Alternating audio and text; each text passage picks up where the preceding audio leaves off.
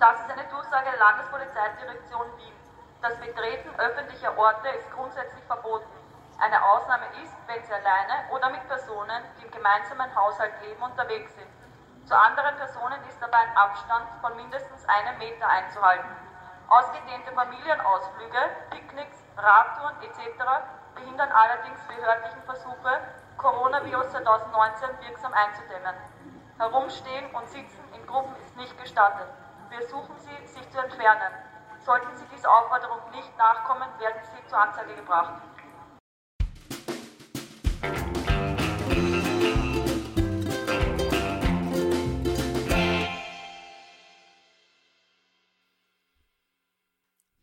Ihr hört den Podcast des Left Wing Social Club, hereinspaziert in den politischen Country Club für alle außer Nazis.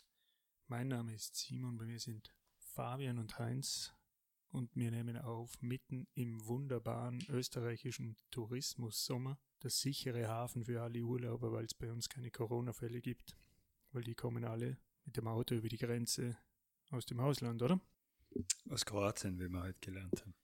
Also wäre so Zeit, dass wir für uns einmal mit den tatsächlichen Corona-Maßnahmen im Rückblick und im Vorausblick beschäftigen, die in Österreich geherrscht haben. Und fangen zu Beginn einmal an mit einem Rückblick auf das, was war. Die ersten Fälle, oder sagen wir die ersten Fälle, der erste Mal, der erste Lockdown in China war ja in Wuhan in der dritten Woche im Jänner.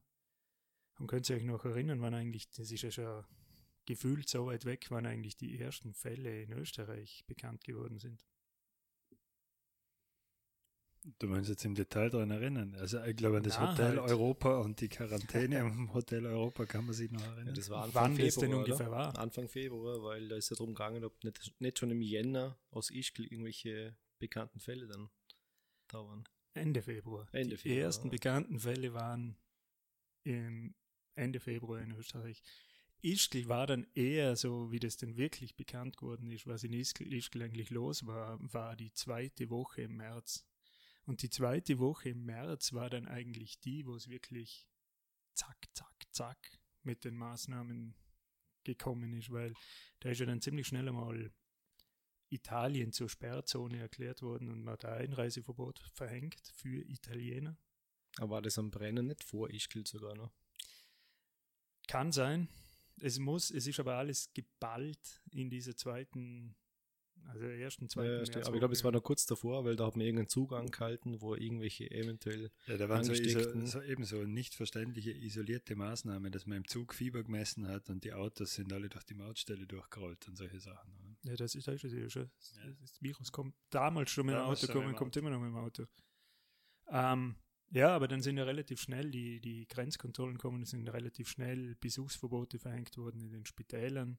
Die ersten App Appelle sind an die Bevölkerung gegangen, äh, die Hygienemaßnahmen, Abstand, Hände waschen. Ähm, relativ schnell dann sind die Unis geschlossen worden. Es ist die Ankündigung gekommen, dass die Schulen bald schließen werden. Die sind dann schnell geschlossen worden. Das ist ja alles immer angekündigt worden auf ein späteres Datum und dann doch am nächsten Tag nach vorverlegt worden. Gastro, Handel relativ schnell zu. Tirol mit großzügigen Ausgangssperren belegt worden. Und das Gesetzespaket mit den berühmten Ausgangsbeschränkungen, mit der Aussetzung der Ausmusterung und der Verlängerung des Zivildienstes. Alles das war eigentlich ziemlich geballt in den Märzwochen, in ein bis zwei Wochen im März. Die dritte Woche im März beispielsweise, da war dann schon auch in Vorarlberg, in der Arlberg-Region die Quarantäne. Da ist dann auch die Miliz eingezogen worden. Und Ende März ist dann der Mund- und Nasenschutz gekommen. Bis zur Auferstehung. Ostern war immer die groß angekündigte Auferstehung. Wir müssen durchhalten, durchhalten, durchhalten bis Ostern. Und ab Ostern kann es dann besser werden. Ab Ostern kommen dann die ersten Lockerungen. Könnt ihr euch sicher noch erinnern an den Ostererlass, der keiner war. Der Ostererlass, dass man ja seine Familie nicht besuchen dürfen soll zu Ostern und dass es keine Feste geben darf zu Ostern, wo dann zum ersten Mal auch so durchgedrungen ist, hat man das eigentlich bislang dürfen. Und dann ist ja der Ostererlass sehr schnell zurückgezogen worden und es hat dann keinen gegeben. Naja. Lustigerweise waren es ja ungefähr 40 Tage, weil es ging ja damals nicht darum, ob man jetzt am Faschingsdienstag noch feiern darf oder nicht mehr. Also es passt ja alles recht gut so in die biblische Geschichte. Ja, da sieht man, vielleicht war es doch Strafe Gottes. Ne? Na, und dann im Mai, also zweite Woche im Mai, ist es dann langsam wieder besser geworden. Zweite Woche im Mai hat dann langsam die Gastro wieder geöffnet, zuerst die Bau, Baumärkte und die Schulen. Schlussendlich haben in der dritten Maiwoche, die Schulen waren ja dann, glaube ich, sieben oder neun Wochen tatsächlich geschlossen. Aber dann auch nicht ganz offen, weil es war ja dann so jeden zweiten. Tag Schichtbetrieb. Genau. Also nicht für die Lehrer, aber für die Schüler. Genau. Also es ist dann Richtung, es ist zwar sehr schnell alles, alles gekommen in, in, in, in kurzer Zeit und ist dann eigentlich auch sehr schnell wieder mehr oder minder geöffnet worden und je nachdem, in was für, was für Leben man lebt, in welchen, sagen wir mal, äh, Arbeit man nachgeht, welchen Kulturen man nachgeht, ähm, könnte man sagen, für die einen ist es schon wieder sehr normal, für die anderen ist noch gar nichts normal. Was wir uns jetzt vielleicht mal anschauen sollten, ist dann nämlich nicht das, was passiert ist, sondern wie die ganze Kommunikation von diesen Ausnahme oder von diesen Maßnahmen, wie sie dann immer geheißen hat, vor sich gegangen ist. Und am Anfang, an die könnt ihr euch sicher erinnern, was waren die vier Gründe, warum man überhaupt auf die Straße gehen durfte? Arbeit. Für Pflegebedürftige. Ja, Arbeit, Krankenhaus, Apotheke und das letzte, das, wenn man mal frische Luft. Nein, nein, nein, nein. nein. Naja, Arbeit schon. für Pflegebedürftige irgendwas organisieren, Einkaufen, einkaufen und Not Apotheke. Füße vertreten. Füße vertreten. Fertig. Ne? Also, Vier Gründe. Wenn es denn sein muss. Genau. Also schon eher so ein bisschen mit Einschränkungen. Füße vergründen, wenn es jetzt am Anfang waren es drei Gründe. Arbeiten, anderen zu helfen. Und einkaufen, täglicher Bedarf. Der vierte Grund, Füße vertreten, ist ja dann erst ein bisschen im Nachhinein dazu gekommen.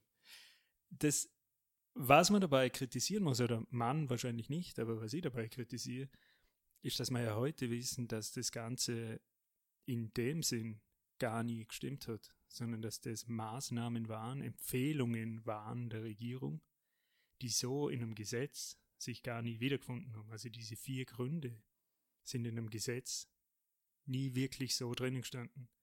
Da hat es einen Kommentar gegeben in der Presse von einem Juristen, der davon geredet hat, wenn alle Welt davon redet, dass es Fake News gibt, dann ist das mit Sicherheit Fake Laws.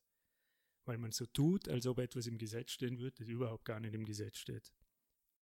Und Du, das Schlimme, du sprichst jetzt auf die vielen Pressekonferenzen an, wo man das, diese vier Punkte immer wieder runtergebetet Genau, hat, diese oder? vier Gründe, die man uns eigentlich hineingehämmert hat. Und das Schlimme dabei ist ja, dass es so weit war, dass Polizei und Behörden ja genau so getan haben, als ob diese vier Gründe tatsächlich Gesetz wären. Also diese ganzen, wenn man es nicht real selber erlebt hat, diese Videos, die man auf Social Media überall gesehen hat, wo die Polizei per Lautsprecher die Leute auffordert, dass sie nicht spazieren gehen dürfen im ersten Bezirk. Nicht Können ja auf, der, sonst wo spazieren gehen. nicht auf der Parkbank sitzen, bitte. Genau. Also, und das ja wirklich mit Strafen belegt worden ist, teilweise mit 500 Euro, wo man sagen muss, ja, saftig, so eine Strafe. Und wer keinen Einspruch erhoben hat, der hat halt jetzt die Arschkarte. Heute wissen wir ja, dass die Gerichte die meisten von diesen Strafen aufgehoben haben und dass ja diese Ausgangsbeschränkungen eben in dem Sinn gar nicht so in Kraft waren, wie man es gesagt hat. Der Kanzler hat ja recht früh dann gesagt, das seien juristische Spitzfindigkeiten, mit dem will er sich nicht auseinandersetzen. Und hat er auch hier so gemeint, ja gut, bitte, wenn es halt gegen die Verfassung verstoßt, was man da macht, bis das beim Verfassungsgerichtshof ist, sind die Maßnahmen schon lang wieder außer Kraft. Was im Endeffekt ja völlig bedenklich ist, finde ich, weil das heißt ja, dass von oben herab jemand sagt, na gut, wenn es dem Rechtsstaat entspricht, ist mir das scheißegal. Jetzt gilt es einmal und das ist alles, was mich interessiert.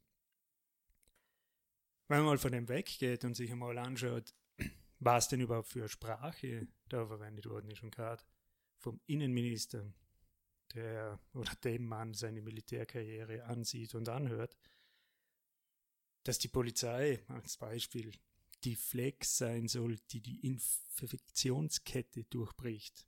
Dass Leute, die sich nicht an die Maßnahmen halten, Lebensgefährder sind. Und Leute, die sich an die Maßnahmen halten, Lebensretter sind. dass du eine Polizei hast, die natürlich auf all das reagiert und sich in einem furchtbaren Hurra-Patriotismus noch gefällt, indem sie uns mit I am from Austria über die Lautsprecher beschallt haben.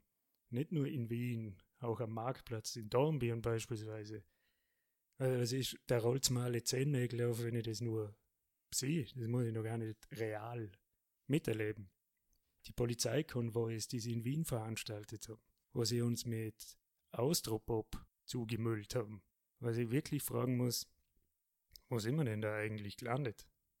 Dann der Einzug der Miliz und vom Militär, die dann im Land schön, damit man sie überall sieht, nicht nur an den Grenzen postiert worden sind, die ja da schon geschlossen waren, sondern dass man sie auch noch durchs ganze Land schickt, in öffentlichen Verkehrsmitteln mit ihren Gewehren, dass man ja sieht, dass sie da sind. Für was auch immer sie da waren und warum man die Miliz eingezogen hat, keine Ahnung. Aber die Frage ist ja, was wollte man denn damit bezwecken? Wenn es nach dem Militär geht, wahrscheinlich so wie ihre eigene Werbung ausgeschaut hat, hätten sie das Virus gerne im Markfeld erschossen. Falls ihr euch an die Werbung mhm, erinnern könnt. Das gerade gesehen, ja. Und das, was da durch diese ganze Art, wie das kommuniziert worden ist, einfach erzeugt worden ist. Und wir wissen ja heute von dem einen oder anderen sagen wir mal, Mitglied der Regierung oder vom Krisenstab, dass dieses Klima der Angst, das da entstanden ist, hier bewusst geschürt worden ist von der Regierung. Und das dazu geführt hat, dass jetzt plötzlich, und da ist Österreich wahrscheinlich, da haben viele nur drauf gewartet, aber da hat man jetzt die Stunde der Vernaderer und der Blockwarte. Wenn ihr euch noch erinnern könnt, Social Media war ja voll mit Naming und Shaming von Leuten, die keinen Abstand halten, die am Parkbankerl sitzen, da waren ja Leute, die Kinder angezeigt haben, die im Hof zu Ostern Eier gesucht haben. Die Bürgermeister, die Verordnungen ausgegeben haben, dass keine Auswärtigen in ihrem Ort sein dürfen. Gegipfelt hat das Ganze ja im, im Neusiedlersee mit der Verordnung, dass man 20 Kilometer vom Neusiedlersee oder 10 Kilometer im Umkreis vom Neusiedlersee wohnen muss. Also so wirklich so eine Bespitzelung dass ja jeder die Maßnahmen einhaltet und dass man die Leute alle anzeigen muss, die sich vielleicht nicht so gut dran halten wie ich. Und das ist ja nicht nur was von diesen, sagen wir mal, konservativeren Figuren, von denen man sich das erwartet. Ich meine, das ist ja in unserer eigenen Twitter-Blase, diese selbsternannten Progressiven, die den anderen mit der Moralkeule kommen sind, weil sie sich nicht so verhalten haben, wie sie das für richtig haben. Dazu kommen die Überwachungsfantasien, die beispielsweise, da muss man immer denselben vorschicken, durch den Sobocop vorgebracht worden sind, mit verpflichtenden Apps und was weiß ich, was ihnen da alles eingefallen ist. Und das Schlimmste, der nationale Schulterschluss, wo Regierung und Presse sich quasi als eins gefühlt haben. Teilweise sogar die Opposition, oder das war ja von Anfang an eigentlich, alle beschließen das jetzt mit, da muss jetzt jeder mit. Wo ein, ein ORF die Pressekonferenzen der Regierung so lange übertragen hat, dass gar nicht mehr gewusst hast, ob das jetzt eigentlich der Pressesprecher vom Kanzleramt ist oder ob das die ZIP ist, die uns da was präsentiert. Wo der Florian Klenk und der, der Michael Fleischhacker wahrscheinlich die einzigen damals waren, beiden, die drauf, immer darauf gepocht haben, dass die Presse kritischen Abstand halten muss. So gesehen, wenn man sich das anschaut, was da alles gelaufen ist in dieser Zeit, finde ich, dass er furchtbar schreckliches Klima im Land erzeugt worden ist, dass die Regierung mit Angst und mit der autoritären Keule gearbeitet hat und so eine pseudopatriotische Stimmung entstanden ist, wo es mir damals schon und jetzt immer noch, wenn ich daran denke, alle Zehennägel aufrollt. Ist das legitim? Oder stellt man mir jetzt in das Eck des Lügenpresse-Schreiers? Dazu müsstest du halt beantworten, ob du der Meinung bist, dass die Maßnahmen prinzipiell gerechtfertigt waren oder nicht. Naja, da das Virus, glaube ich, ja äh, in einem Labor vom George Soros gezüchtet worden ist. das ist aber neu. Achso, stimmt. Jetzt. Now you know it. Na, es geht gar nicht darum, ich, ich, ich will mir jetzt nicht würde jetzt nicht behaupten, dass ich sage, ähm, das Ding ist nicht gefährlich und breitet sich nicht aus. Und ich gebe jedem die Vorschusslorbeeren natürlich, dass das alles zur Zeit war, wo man überhaupt nichts gewusst hat. Und wo man logischerweise völlig im Dunkeln gestochert hat. Alles absolut keine Frage. Allerdings eben diese Art und Weise, wie das kommuniziert worden ist, und dass man uns in Österreich an und für sich nicht wie mündige Bürger behandelt hat, sondern in meinem Empfinden wie Kleinkindern, denen man jetzt was vorkaut, weil du bist jetzt dumm, dass du selber was wissen kannst. Das finde ich absolut nicht in Ordnung. Ja, also mir ist auch so gegangen, die, die Maßnahmen, ich war ja auch eh einer derjenigen, die eher vorsichtig waren, die sich auch dran gehalten haben, ohne dass es noch gegolten hat, die schon davor dann aufgepasst haben, bevor eine Verordnung da war. Aber im Nachhinein, ich glaube, was der Florian Klenko immer äh, kritisiert hat, war nicht nur das Verhalten von der Presse, sondern auch, wie diese Entscheidungen zustande kommen. Was, was sind denn die Grundlagen für diese Entscheidungen? Der das regelmäßig eingefordert wurde, dafür auch ein bisschen zu Sau gemacht ob er denn der dagegen wäre. Um das geht es ja gar nicht, ob man dagegen die Maßnahmen ist. Es geht darum, warum werden die jetzt gesetzt, warum werden andere Maßnahmen nicht gesetzt, die vielleicht auch sinnvoll wären. Und was sind die Grundlagen für die Entscheidung? Da gab es ja damals dieses, dieses Papier von irgendwelchen Mathematikern, das dann zitiert wurde mit irgendeinem Expertenbericht, der dann aber nie öffentlich war, aber glaube dann irgendwann sechs Seiten oder irgendwas mal auf irgendeiner Homepage kurz erschienen ist, der dann nicht mal irgendwie fertig war. Und da gab es einfach eigentlich gar nichts. Da gab es halt irgendwelche was ein Meetingprotokoll oder sowas danach, aber das war's.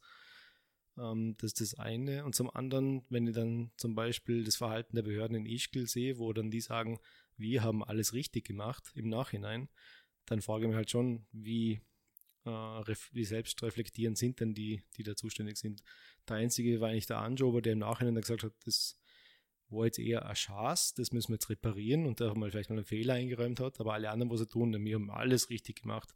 Wir haben zwar nichts gewusst, wir haben es jetzt alles schnell machen müssen, aber wir haben natürlich alles richtig gemacht, da verliere ich halt das Vertrauen äh, in die Entscheidungen. Und darum, wenn man nicht mal im Nachhinein zugeben kann oder manns genug ist, sagen wir mal so, das äh, dass man sagt, sagen, das ist nicht also, dass man, wie sagt man? Keine Ahnung, Frau genug ist. Frau genug ist. ja. ähm, dass man einräumen kann, dass eventuell nicht alles perfekt war, dann fühle ich mich wie ein Kind behandelt, dem man sagt, warum ist das so? Das, deshalb, weil es halt so ist. Und das ist ja das, was mich ein bisschen stört. Und ich habe nicht das Gefühl, dass es mir oder dass sich die Regierung jetzt mittlerweile geändert hat. Also die zweite Phase ist, wir haben ja immer noch, es gibt null Informationen, was jetzt da mit Schulschließungen im Herbst droht was es für Maßnahmenpläne gibt. Der St. Wolfgang war ja ein riesiges Desaster eigentlich, wie der mit dem umgegangen ist. Und mir eher das weh, dass, dass wir da Vertreter haben, die nicht imstande sind, einmal zuzugestehen, dass irgendwo ein Fehler passiert ist. Also ob jetzt die Maßnahmen dann richtig waren oder nicht, sei mal dahingestellt. Ja, ich finde, dass man da eben ein bisschen unterscheiden muss zwischen diesem äh, was ist gemacht worden und, und warum und wie ist es dann ausgeführt worden. Äh, dass die Maßnahmen richtig waren, finde ich, die Frage sollte sich im Nachhinein nicht stellen. Es hat sich zumindest gezeigt, dass es hocheffektiv ist. Es war ja nicht Österreich das einzige Land, das sowas gemacht hat, sondern es war ja verhältnismäßig äh, sicher auch in einer guten Relation zu dem, wie viel stärker manche Nachbarländer betroffen waren äh, die Maßnahmen sicher angemessen. Dann ist aber die andere Frage wieder, wie ist es kommuniziert worden und wie ist es rübergebracht worden. Ich, ich habe jetzt in dem Sinn nicht so das Problem damit, dass man uns wie Kinder behandelt hat. Ich finde immer, das, das diskreditiert dann nicht den, der angesprochen worden ist, sondern eigentlich den, der spricht. Oder wenn jemand im Parlament rumschreit, äh, ja, wer schafft die Arbeit? Wer schafft die Arbeit? Merkt euch das endlich? Dann ist es nicht, dass deshalb das Parlament herabgewürdigt wird, sondern die Person, die sich so benimmt, zeigt eigentlich, wie daneben sie steht. Das wäre jetzt da mein Zugang zu diesen Aussagen auch von dem Nehammer und so weiter, das mit der Flex. Da kann man sich nur ins Hirn greifen und man fragt sich eigentlich, was, was soll diese ganze Show? Was glauben die überhaupt, äh, wer sie sind und was sie, was sie tun müssen, dass sie uns in einer Pressekonferenz jetzt im Detail erklären, wie wir unseren Alltag jetzt ausüben sollen. Also ob man mit abstrakteren Angaben wie haltet euch fern von anderen, dass euch nicht infiziert, nichts anfangen könnten. dass sie sich zum Teil so als Macher darstellen, die alles können. Sie brauchen keine einer Subsidiarität unterliegenden anderen Strukturen. Sie brauchen keine Behörden, keine äh, Gesundheitsämter in Österreich. Das machen sie alles allein während der Pressekonferenz. Da muss man doch auch sagen, Leute, wie naiv und beschränkt seid ihr eigentlich, dass ihr glaubt, dass Politik tatsächlich so funktioniert. Es muss doch anders funktionieren, indem man im Großen die Maßstäbe setzt und das auch die Leute erfüllen lässt und im Kleinen erfüllen lässt.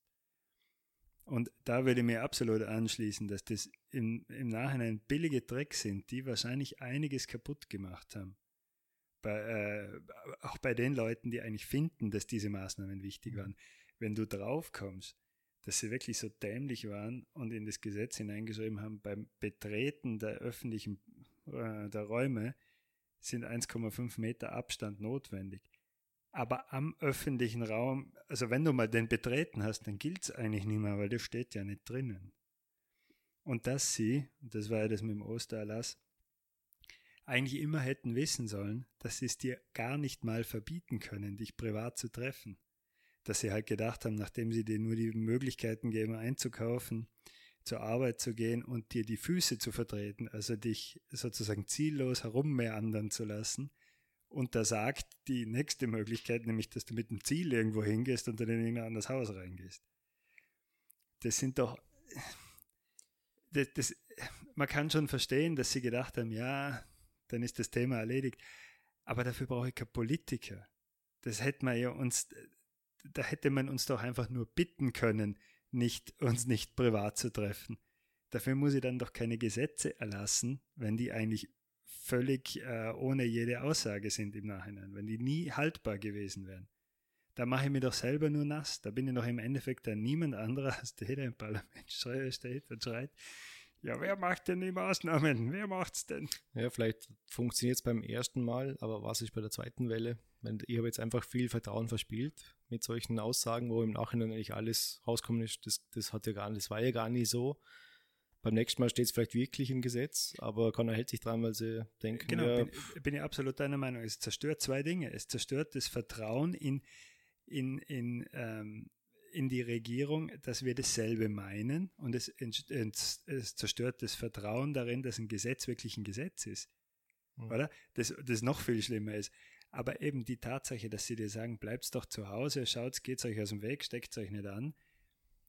Schon allein dieses, äh, ohne noch ein Gesetz zu machen, allein da ist schon Misstrauen gesät, weil du dir denkst, warum haben sie es beim ersten hm. Mal denn so dämlich verkauft? Ja, und ein, ein, Teil davon, der mir ziemlich gestört hat von dem Ganzen, war ja auch, dass zum Beispiel das mit der Flex vom Nehammer, das war ja eine Androhung gegenüber von Wien, wo dieses Postverteilzentrum betroffen war, in dem Asylwerber, die in Wien wohnhaft sind, äh, tätig waren, dass sie, dass der Nehammer ja irgendwie gezwungenermaßen in einer Notfallpressekonferenz dem Anjober angefleht hat, dass er bitte jetzt aber die Polizei zur Rate ziehen soll, dass die ihm da unterstützen sollen, dass die da die Infektionsketten durchtrennen sollen.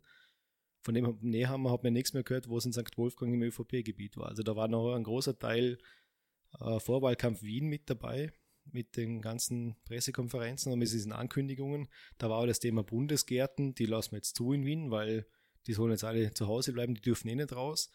Beziehungsweise am Tag zwei war dann, die Eingänge sind ja so eng, da muss man aneinander vorbei, das ist zu gefährlich. Und dann, wo sie dann offen waren, waren die Eingänge so, dass die großen Tore zu waren und ein kleines Tür offen und man ist dann einen Meter aneinander vorbeigegangen. Also es war so viel Wahlkampfrhetorik schon mit dabei, das genauso wieder Vertrauen zerstört, weil man irgendwie denkt, denen geht es gar nicht um unsere Gesundheit, denen geht es nur schon wieder um irgendwelche Marketing und äh, Polit. Also bei dem Punkt ist es ihnen zweifellos und recht durchsichtig darum gegangen, die einzige Millionenstadt in Österreich, in der diese Maßnahmen halt umso viel relevanter sind als am blanken Land, weil wie gehst du denn da überhaupt aus dem Weg? Oder?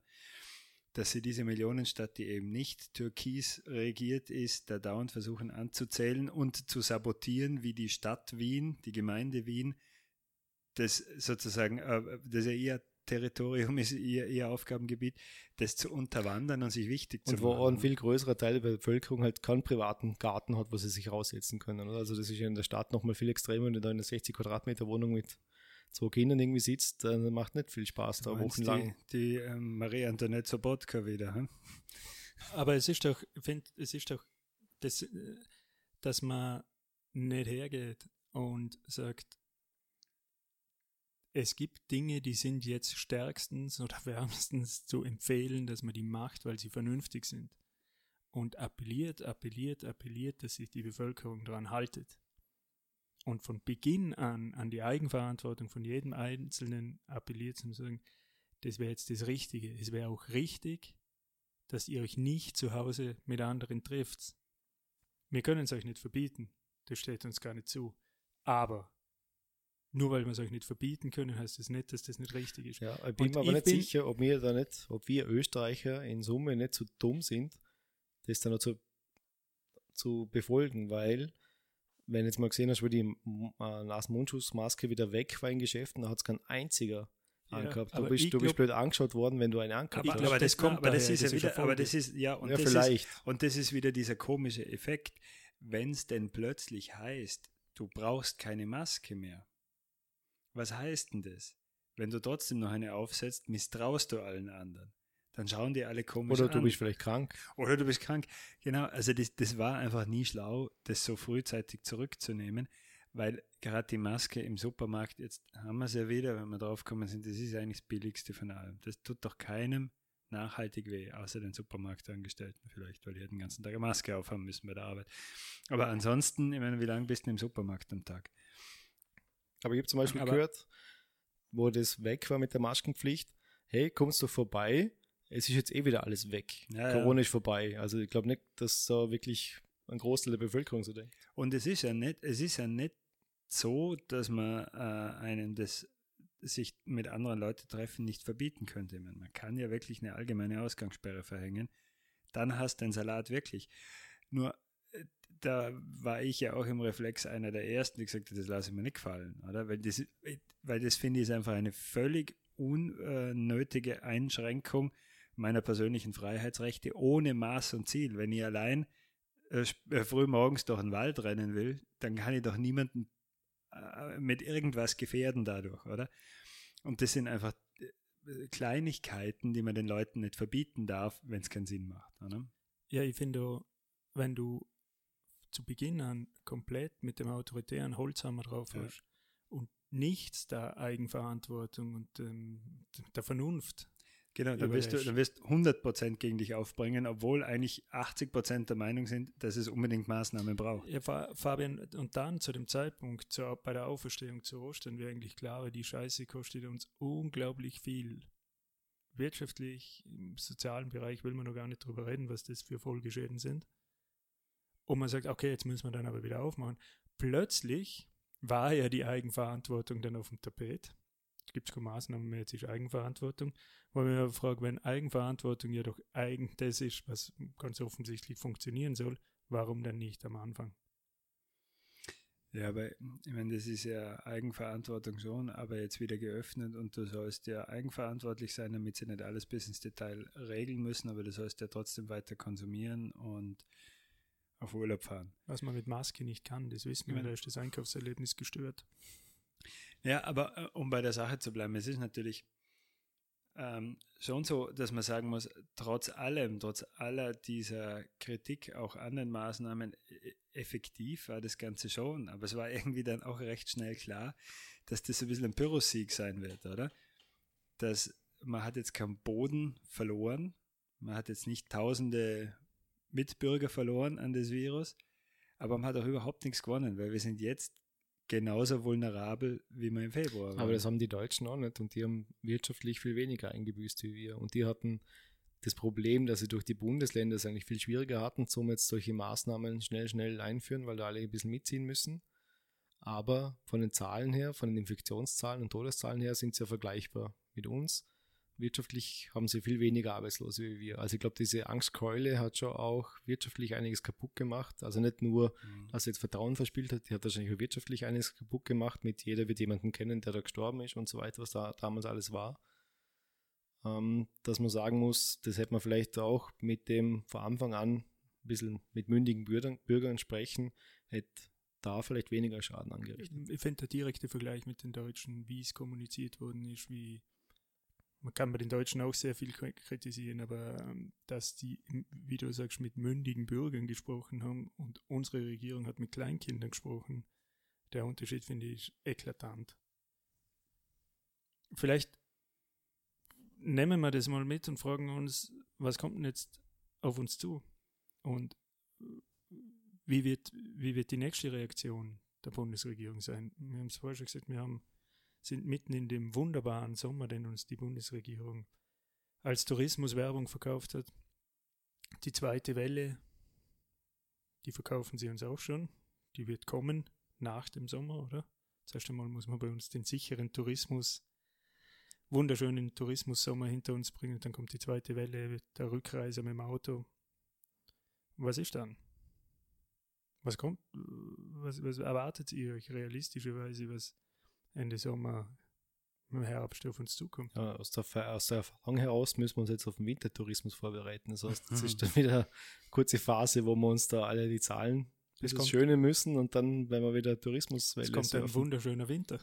Sicher. Also im Herbst kommt ein neuer Lockdown und im Winter kommt wieder ein wunderschöner Tourismuswinter. Also im, im Herbst schon mal so unterdrücken und ja, genau. zerschlagen wieder und dann geht's los. Ja. Na, ich meine, man kann ja jetzt darüber diskutieren, ob eine zweite Welle kommt oder nicht. Äh, manche sagen ja auch, es kommt keine zweite Welle, aber was meint man denn damit? dass die Fallzahlen wieder steigen werden, ist bei beiden Varianten drinnen. Mit zweiter Welle meint man halt, dass man es unter Kontrolle kriegt, äh, dass man es nicht unter Kontrolle kriegt, wenn man sagt, es gibt keine zweite Welle, dass man es halt unter Kontrolle kriegt. Aber ohne Maßnahmen wird man es nicht unter Kontrolle kriegen. Und dann ist halt wieder die Frage, oder? Wer muss dann den Preis dafür zahlen, dass man versucht, die Zahlen unter Kontrolle zu halten? Und was macht man? Bei den Zahlen ist es ja ohnehin, ähm, nicht, dass ich jetzt auf ein anderes Thema schwenken will, aber es ist eigentlich ein Flashback auf unsere Folge mit der BWLisierung der Gesellschaft, weil es ist ja bei Corona genau dasselbe passiert. Man hat irgendwelche Dashboards vor sich hingeknallt, wo man sagt, ja, da schaut euch die Infektionskurve an, da schaut euch die Kurve an der Genesenen und der Hospitalisierten und so weiter. Also man hat sich ja vor allem der Toten. Man hat sich ja Vollgas auf diese Zahlen. Und für die ganz wissenschaftlich Interessierten den R-Wert, nur wenn der größer 1 ist schlecht, unter 1 gut. Genau, also so ein bisschen so, äh, finde ich, so eine Pseudodiskussion, wo man sich auch wieder mal auf was konzentriert hat, anstatt wirklich zu diskutieren, was würden jetzt, was wären denn jetzt wirklich geeignete Maßnahmen, um eine zweite Welle zu verhindern? Also die an und für sich die Diskussion sein müsste, die breit öffentlich politisch stattfinden sollte. Genau, ich meine, eine Sache ist schon die, oder? Wenn man, wenn man sagt, es gibt keine zweite Welle, es wird keine kommen, dann glaubt man, dass man mit äh, Testen und Contact Tracing durchkommt, oder?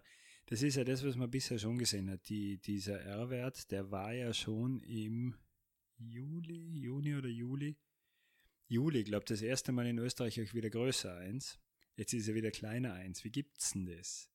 Oder das sollte es ja eigentlich nicht geben, ohne wieder schärfere Maßnahmen zu treffen. Gibt es aber schon, weil es halt kleine Cluster waren, oder? Die Fallzahlen gehen rasch hoch, weil du den Cluster entdeckst, aber so ein paar Tage später sinken die Fallzahlen wieder, also die neu entdeckten. Und so gelingt es, bis es halt irgendwie eine kritische Grenze überschreitet, äh, überschreitet und überall Cluster auftreten. Und dann ist halt die Frage, ja, was macht man? Wie geht man um mit den Schulen im Herbst? Wie lange kann man Jugendlichen verbieten, sich privat zu treffen, einander kennenzulernen, Partner zu finden? Mit, mit anderthalb Meter Aha. Abstand wird es schwierig zum Umma machen, oder? Genau. Ja, verbieten kann man es gar nicht, wie wir jetzt mittlerweile wissen, oder? So ist es. Also was, was wird es einem dann nützen, wenn man sie terrorisiert, die Schüler, und ihnen die Vorfreude auf äh, das Erforschen des, des nicht nur des eigenen, sondern auch des anderen Körpers. Man terrorisiert sie ja nicht, man dämonisiert sie. Körpers. des infizierten Körpers. Ja, ja, wenn man gemeint, so wie wir aufgewachsen sind, wir wissen alle schon seit den 80ern, dass die Körper der anderen infiziert sind. Ja, stimmt auch wieder. wie kommst du auf das? Naja. Das ist an mir vorbeigegangen. Schon. Oder HIV meinst du jetzt, oder ja, was? Ja, Achso, okay. Ja, und wird das Lied kosten von der Toten Hosen. Es wird nie mehr so wie früher. Ohne Tripper, ohne AIDS, ohne Süff. ja. Hm, super. Jetzt habe ich euch Trost gebracht. Ja. Genau, na, dass man natürlich sagen muss, was bedeutet das? Was bedeutet das für Leute in, in Branchen, die eigentlich im Sommer eher gut laufen und im Winter eher schlecht, sie jetzt aber schon im Sommer arbeitslos sind? Oder? Ja. Wie, wie, wie soll es mit denen weitergehen? Oder mit Unternehmen anscheinend äh, ist es ja gerade in der, in der Gastronomie so, das sind jetzt Zahlen aus Deutschland, dass anscheinend fast 60 Prozent behaupten, sie seien am Limit in jeder Hinsicht, jetzt schon, oder? Also Kleinigkeit noch, sie gehen alle Konkurs. Was können wir uns denn da wirklich leisten, wenn wir schon nur, wenn wir in so einer Situation jetzt sind? Wie großzügig kann man denn dann im Herbst sagen, jetzt machen wir noch mal zwei Wochen alles dicht? Was war denn das Ziel von dem Lockdown? Am, ganz am Anfang war ja das Riesenziel, dass man das Gesundheitssystem nicht überlastet, oder? Da war ja gleich mal so die Anzahl der Intensivbetten, da haben wir wie viel 5000 in Österreich, davon sind eine gewisse Anzahl halt sowieso regelversorgungsmäßig äh, belegt. Und das große Ziel war, das Gesundheitssystem darf nicht überfordert werden, damit die ganzen Covid-Patienten nicht dazu führen, dass man andere Krankheiten nicht mehr behandeln kann. Und dementsprechend haben wir die Maßnahmen auf, aufgesetzt. Oder grundsätzlich sind wir davon noch weit entfernt geblieben. Also es war ja dann nie ein Problem, dass man das vom Gesundheitsmedizinischen her nicht stemmen können. Und die Frage ist halt, am zweiten Lockdown würde man den jetzt schon frühzeitig machen und die Wirtschaft oder mal gewisse Teile der Wirtschaft wieder stilllegen, obwohl es vielleicht, oder vielleicht haben wir ein bisschen zu früh die Notbremse gezogen, von dem Aspekt her, ähm, dass man eigentlich die Leine ein bisschen länger lassen könnte, jetzt bei der zweiten Welle, um zu schauen, ob sich das ausgeht oder nicht mit der medizinischen Versorgung. Mir ist schon nicht ganz klar, da wird auch nicht darüber diskutiert, was ist denn eigentlich das Ziel? Geht es wieder nur darum, das Gesundheitssystem nicht zu überfordern? Geht es darum, die Todeszahlen zu minimieren? Geht es darum, die Wirtschaft irgendwie nicht zu sehr zu belasten? Also die Diskussion gibt es ja auch nicht. Was wäre das Ziel von in der zweiten Welle, was man verhindern möchte? Ich finde, das ist ein super Punkt, eins, weil Flatten the Curve war das Motto am Anfang wegen dem Gesundheitssystem. Bei manchen kommt mir jetzt vor, es ist so eine hysterische, ja, was hysterische war, also Hysterie halt. Man schaut auf, dass jeder, jeder Neuinfizierte ist zu viel, jeder Todesfall ist die reinste Katastrophe. Und ich meine, das finde ich schon völlige Augenauswischerei.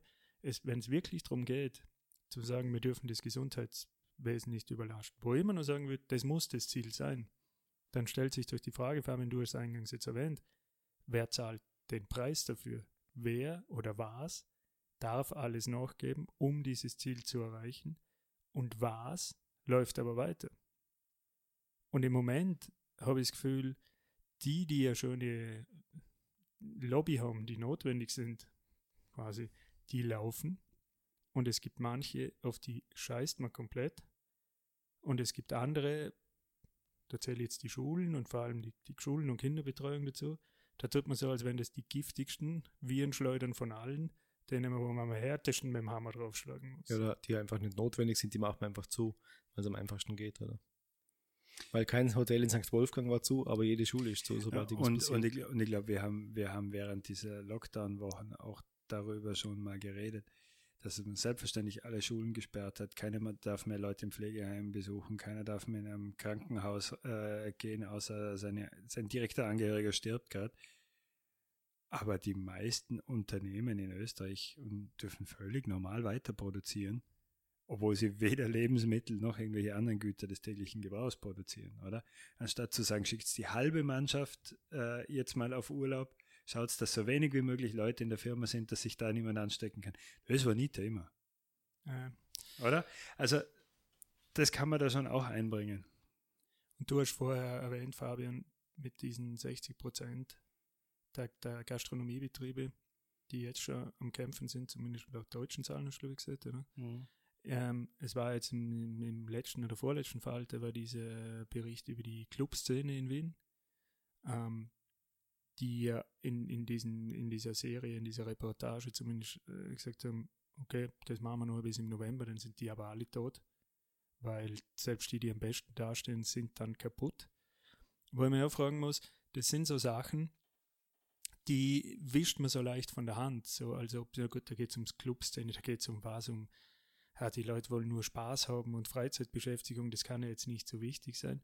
Und ich finde, das ist ein, ein völliges Negieren von dem, dass es da erstens der Spaß und solche Dinge notwendiger Teil vom Leben sind, weil wo sind wir sonst in irgendeinem feuchten Traum von irgendeinem so kalvinistischen Dorf, ich weiß es nicht, wo alle nur buckeln den ganzen Tag, aber das ist doch auch eine Subkultur, die dort lebt und dass es Leute gibt, für deren Leben und deren Identität das ist, das ist, das, das darf man doch nicht alles einfach sagen, das zählt nichts, nur weil die kein Lobby haben oder weil es mich nicht interessiert, als derjenige, der jetzt gerade die, die Gesetze macht.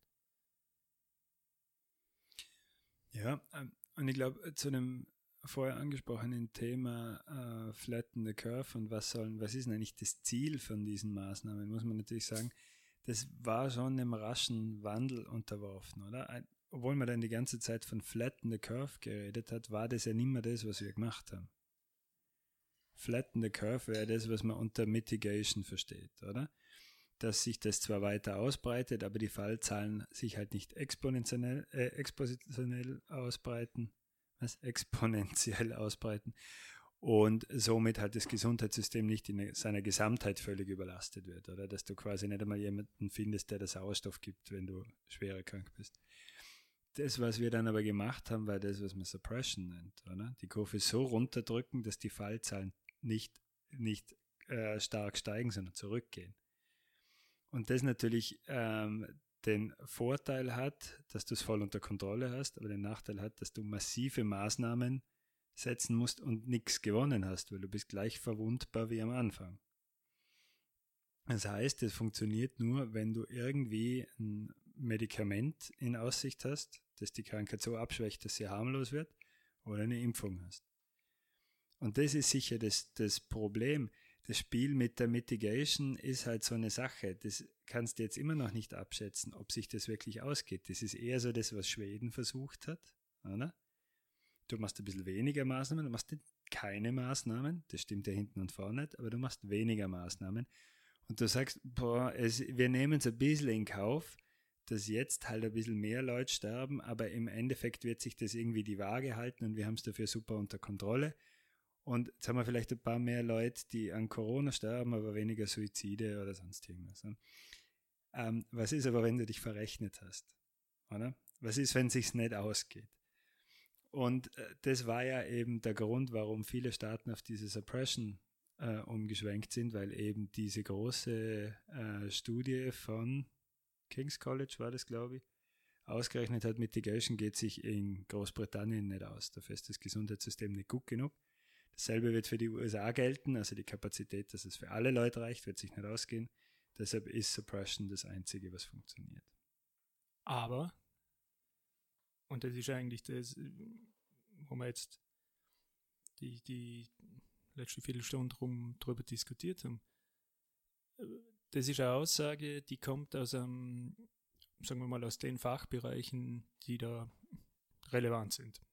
Wie, wie würde man mit so einem Virus umgehen oder sollte man mit einem Virus umgehen? Gut. Der viel gerühmte oder viel gescholtene Trosten, je nachdem, wenn man zuhört, der ja keine Doktorarbeit hat, weil die findet man bei Google nicht.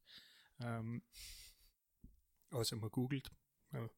Also man weiß, wie man Doktorarbeiten sucht im Internet. Ja, genau, dass es die nicht online gibt vielleicht. Aber was ich sagen wollte, ist, der hat ja relativ am Anfang gesagt, das Ganze ist ein politisches Thema.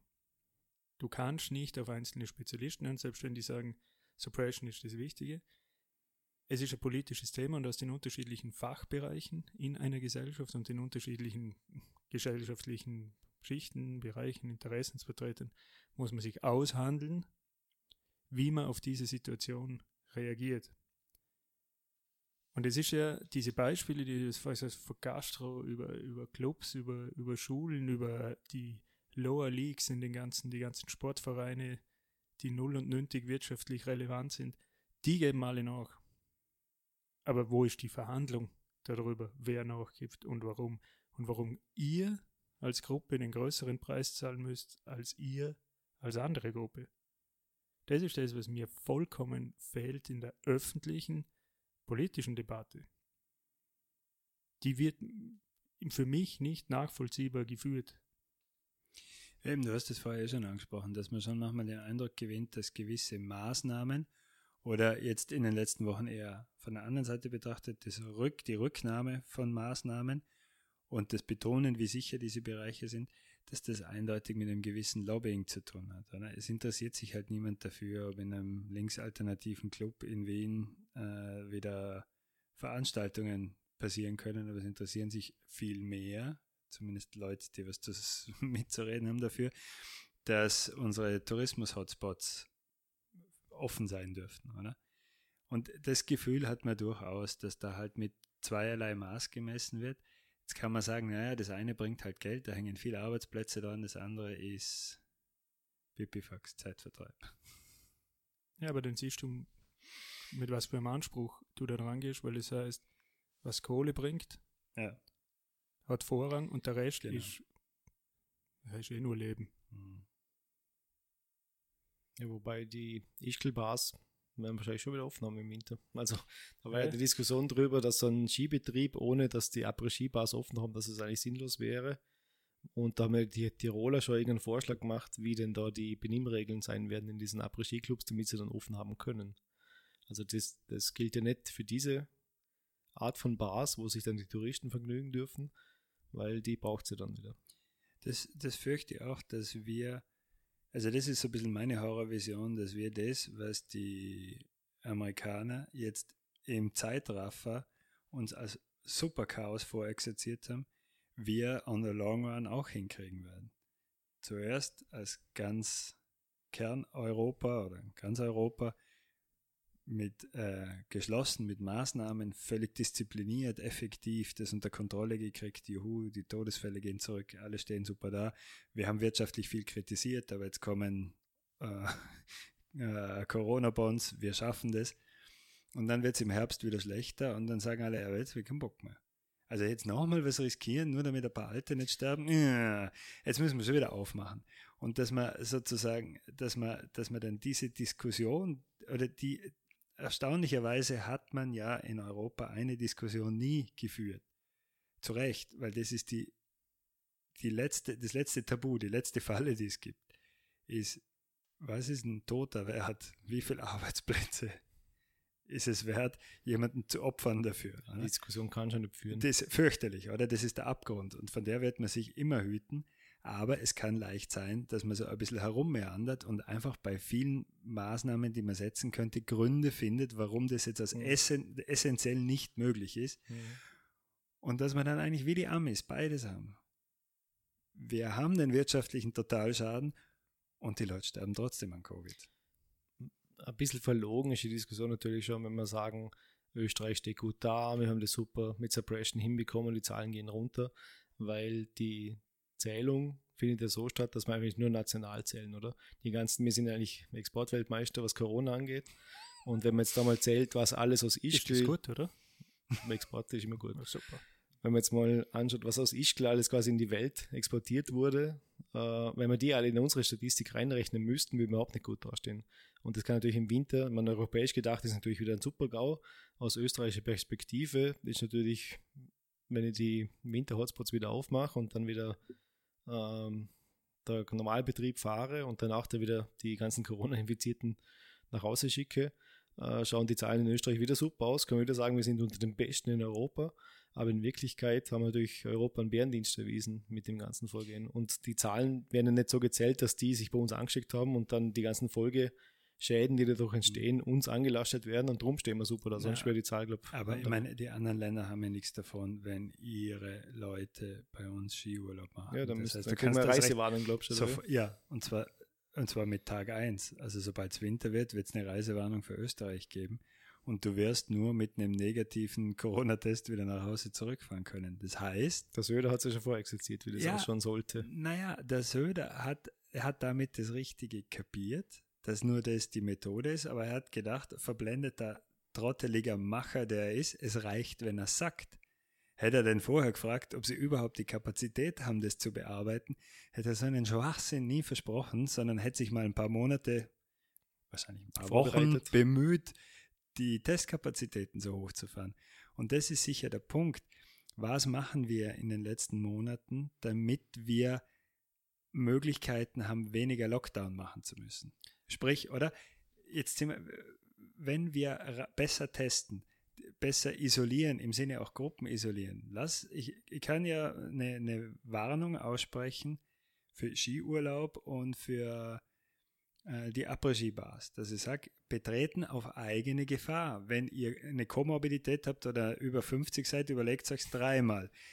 Warum nicht? Gibt es ja dann ein Formular, Na, wo warum man nicht? muss? Warum nicht? Aber was du dann, ja, vielleicht, aber was du sicher, naja, wenn man unbedingt trotz allem so tun will, als könnte das Leben normal weitergehen, wird man das wohl müssen.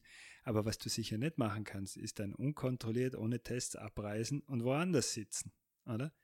Das heißt, man müsste sich das ja jetzt schon überlegen und Modelle entwickeln, wie man die Leute in den Wintersportorten lückenlos testet. Aber alle genau- paar Tage. Aber genau das haben wir ja für den wunderschönsten Sommer aller Zeiten in Österreich schon gemacht, wo die Köstinger das vorgestellt hat mit 65.000 Testungen pro Woche für, die ganze, für den ganzen Tourismus, damit man in Österreich sicher Urlaub machen kann. Und was das für ein Debakel ist, wissen auch alle. Wie viel sind es? 65.000 insgesamt, glaube ich. Ja, ich glaube, weiß Ist- nicht, ob überhaupt. Aber, aber das war ja ein Riesentheater.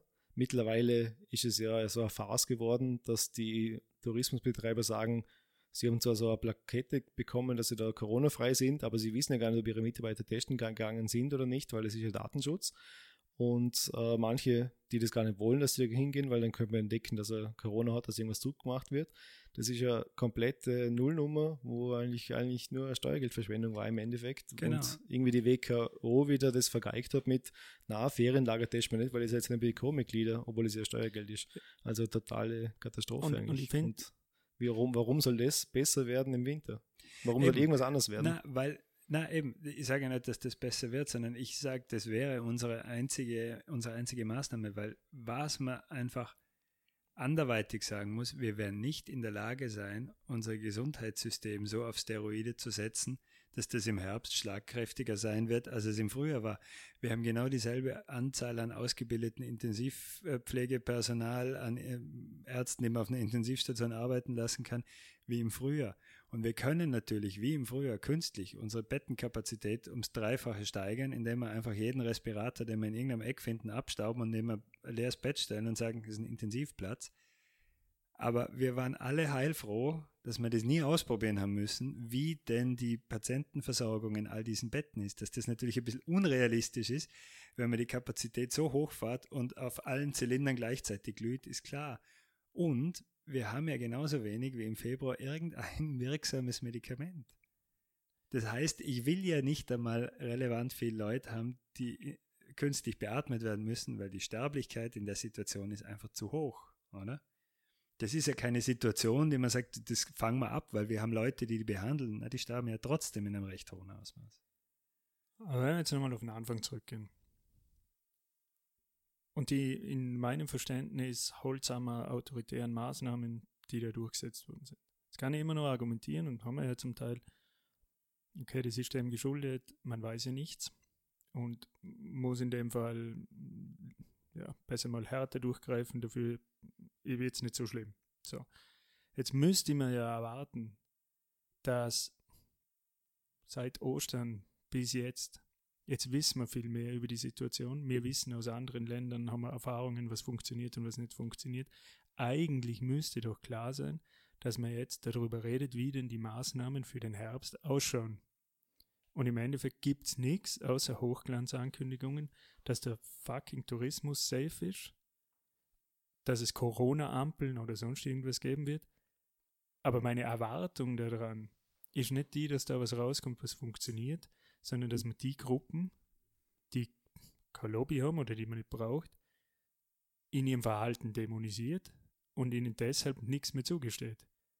Also du kannst, vorher schon gesagt, bei den Kindern anfangen, die als Virenschleudern hingestellt werden, die, die Partyleute, die sowieso nur Spaß suchen, es sei denn im Tourismus, dann ist es uns wichtig. Also da wird einfach so mit zweierlei Maß gemessen und es ist so ohne Plan, dass ich eigentlich null zuversichtlich bin, dass da im Herbst irgendwas Gescheites bei uns rauskommen wird.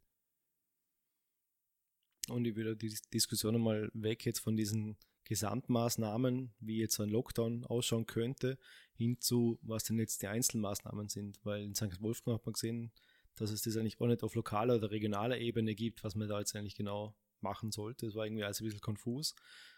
Und wer sind denn die, die jetzt darunter leiden, wenn im Herbst oder wenn jetzt im Herbst mal die ganzen normalen Verschnupfungen und grippalen Infekte und so weiter zurückkommen, Nur mal so als Gedankenexperiment, könnte sein, dass es genauso passiert ist. Ihr sitzt in einem Büro und ein Arbeitskollege, der bei euch im Büro sitzt, der sagt, er bleibt heute zu Hause, weil er hat Fieber und ein bisschen Kopfweh. Da denkt man sich vielleicht momentan nicht so viel, weil ist ja alles wieder normal. Aber manche, die vielleicht dann doch ältere äh, Personen zu Hause im Haushalt haben und so, die werden halt dann schon ein bisschen hellhörig. Jetzt sagt man natürlich, na, der darf nicht mehr zurück ins Büro. Oder ich gehe dann weg. Oder wie, oder wie reagiert man dann? Ähm, noch schlimmer, im Kinder- oder in der Kinderbetreuung ist irgendein Kind, sagen wir mal, potenziell jetzt irgendwie gefährdet, weil es irgendwie Kontakt hatte mit jemandem, der Corona hatte oder hat sogar einen Corona-Test positiv äh, bekommen. Und die ganze Kindergruppe wird heimgeschickt, die Betreuungspflicht liegt wieder bei den Eltern, wenn die berufstätig sind, dürfen die wieder nach Hause gehen. Und diese Einzelschicksale, die haben wir jetzt ja momentan auch in kleinem Ausmaß, aber im Herbst wird es ja wieder auch, egal ob wir jetzt einen gesamten Lockdown oder irgendwas machen, wird es da wieder viele Betroffene geben, die genau mit sowas konfrontiert sind, wo es eigentlich auch keine Regelung gibt. Was passiert dann, wenn jetzt äh, irgendein Elternteil von einem Arbeit oder von seinem Arbeitsplatz wegbleiben muss, weil das Kind nicht mehr in der Kinderbetreuung sein darf, weil das vielleicht Kontakt hatte und gar nicht infiziert ist, aber jetzt in Quarantäne muss und derjenige dann vielleicht auch mit. Was macht man denn mit denen? Und die Diskussion, was in solchen Einzelfällen eigentlich zu passieren hat, die erscheint mir jetzt, oder zumindest was passieren soll schon, aber was es alles für Folge und Konsequenzen hat, äh, das fällt mir irgendwie, weil da werden irgendwie die Arbeitnehmer, genauso wie die Unternehmer, denen die dann fehlen, komplett im Stich lassen. Also da gibt es ja keine Rechtssicherheit, was passiert, wenn ich meinen ganzen Pflegeurlaub jetzt im Frühjahr schon aufgebraucht habe. Die ganzen Alturlaube wurden abgebaut. Kurzarbeit läuft irgendwann mal aus äh, und jetzt muss ich meiner Kinderbetreuungspflicht nachkommen. Dann muss ich das vielleicht im Winter öfter dem nachkommen. Da gibt es weder für Unternehmer noch für Arbeitnehmer irgendeine Regelung, wo man genau weiß, was jetzt da, wie das dann funktionieren soll. Und das ist sicher, das ist sicher das realistischste Problem von allen, das nämlich genau dann eintreffen wird, wenn es keine echte Welle gibt. Weil wenn es eine echte Welle gibt, ist sonnenklar, jeder, der Fieber und Kopf hat 14 Tage Quarantäne. Oder wird nicht getestet, rentiert sich nicht, ist krank, Punkt. Die Wahrscheinlichkeit ist dann extrem hoch, dass es hat. Aber wenn die Fallzahlen eben niedrig sind, was passiert, wenn dein Kind hustet oder eins in der Klasse hustet? Wie lange musst du auf dein Kind aufpassen, obwohl dein Kind gesund ist und alle anderen bis auf den Huster in der Klasse auch? Wie viele Tage musst du aufpassen, bis dann der äh, und kannst nicht arbeiten gehen, bis der Test da ist? Und wie oft spielt man das Spiel, wenn die Fallzahlen niedrig bleiben? Wie viele Monate geht es so dahin? Wie lange können wir uns das leisten? Und wen trifft es? Es trifft ja logischerweise die, die sich das am wenigsten aussuchen können. Was machen Alleinerziehende? Oder? Die sind immer die Person, die zu Hause sein muss. Da kannst du das nicht mit dem Ehepartner ein bisschen aufteilen. Oder die, die vielleicht keine Fachkraft ist, die man jetzt da händeringend seit Jahren am Markt sucht, sondern diese, die vielleicht ein bisschen leichter ersetzbar sind, die halt genau. nach dem Mal sagt man, ja, tut mir leid, der nächste wartet eh schon. Mhm. Wieder schauen. Genau, ich habe einen anderen, der hat keine Kinder. Genau. Naja, ich meine, bei der Anzahl an Kollateralschäden wirtschaftlich, ja. die das Ganze schon gekostet hat, hast du jetzt eine größere Reservearmee die können vielleicht sogar alle nur drüber lachen, über die Dinge, die mir jetzt da aufzählen, weil das für die wahrscheinlich wirkliche Luxusprobleme sind.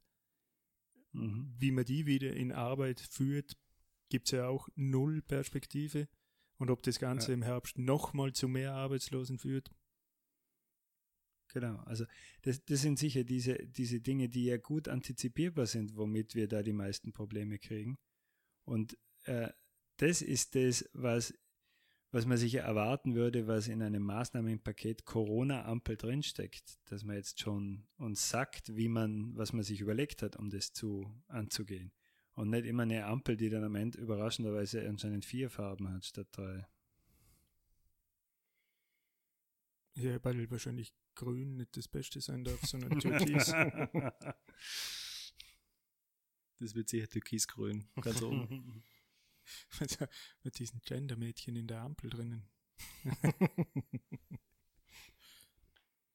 ja, alles in allem kann man zusammenfassen, das Problem ist sicher nicht weg. Das ist genauso aktuell, wie es im Frühjahr war. Die Situation ist nur andere.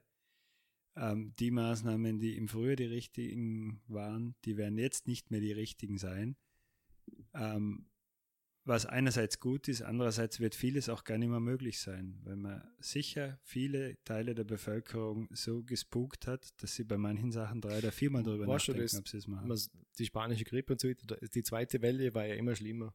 Ja. Kann man das sagen, dass das eigentlich immer der Fall war? Das ist ja diese Theorie vom Drosten, oder? Dass das dann, weil sich dann in der ersten Phase überall gleichmäßig verteilt, äh, bei der zweiten Welle überall gleichzeitig wieder hochkommt und einfach die Infektionszahlen nochmal schneller steigen. Also es hat jetzt nur mit dem Verteilen zu tun Ja. und nicht mit dem, dass die Leute dann sagen, ja, scheiß drauf, ist ja letztes Mal noch nichts gewesen. Nein, das, Das kannst du sowieso nicht Eben, da gibt es auch also. dieses eine Beispiel mit Philadelphia und der Parade und so weiter, oder? Aber das sind sicher Einzelmaßnahmen. Es geht eher darum, dass gerade, und das war ja die Grippe, die sich aus irgendeinem Grund im Sommer weniger gut verbreitet, mag es mit der Stabilität vom Virus in den Tröpfchen, wie auch immer. Aber dass eben die Hintergrundaktivität anscheinend das Entscheidende ist, weil es an allen Orten schon irgendwie ist und dann wieder aktiv wird, oder? Ähm, das wird jetzt diesmal sicher anders sein, weil wir ja wissen, dass die Infektionszahlen an vielen Orten wirklich sehr niedrig sind. Aber das Problem ist einfach, äh, Lockdown-Maßnahmen hoffentlich brauchen wir sie nicht. Wenn wir sie brauchen, könnte es sein, dass sie nicht mehr annähernd so effektiv sind, weil sich die Leute nicht mehr in dem Ausmaß dran halten, außer man macht dann wirklich Harakiri-Notfallverordnungen mit Militärpatrouillen in der Stadt und das ist kein Szenario, das irgendjemand haben will. Ja, dafür müssen sie die Verfassung ändern. Oder? Wahrscheinlich. Ähm, oder eben aufhören, im demokratischen Rahmen zu bleiben. Ja. Dies, diese Gefahr hast dann in der Situation natürlich schon. Etwas, was bisher, wenn man sagt, die Demokratie ist ausgehebelt, kann man bisher nur sagen, ja, schaut's mal in andere Länder. Oder schaut's mal, was in Weißrussland los ist. Äh, da war man sicher nicht. Aber man kann jetzt auch sagen, wir haben ja eigentlich auch bessere Kenntnisse. Wir wissen, dass Masken tragen kein hundertprozentiger, aber ein effektiver, eine effektive Waffe ist. Die Krankenhäuser sind insofern vorbereitet, dass wir wissen, wir müssen sie isolieren davor, dass wir unkontrolliert Infektionsfälle hineinkriegen. Und wir wissen eigentlich, dass wir Tests haben. Wenn wir die Kapazitäten hochfahren, können wir sehr schnell kapieren, wie viel los ist. Die Frage ist jetzt einfach, sind wir in der Lage und ist vor allem die Politik in der Lage, auf ihre Institutionen zu vertrauen und auf ihre Bürger zu vertrauen und auf die äh, ausführenden Objekte oder ausführenden Personen zu vertrauen, dass wir das hinkriegen im Herbst? Oder glauben wir immer noch und schauen jetzt nach Wien, dass der Anschober, der wird es dann schon richten, wenn die nächste Welle kommt? Gut. Ja, dann danke, Rudi Anschober. Und äh, danke den Zuhörern, danke euch für die Diskussion. Bis zum nächsten Mal. Tschüss. Ciao. Tschüss.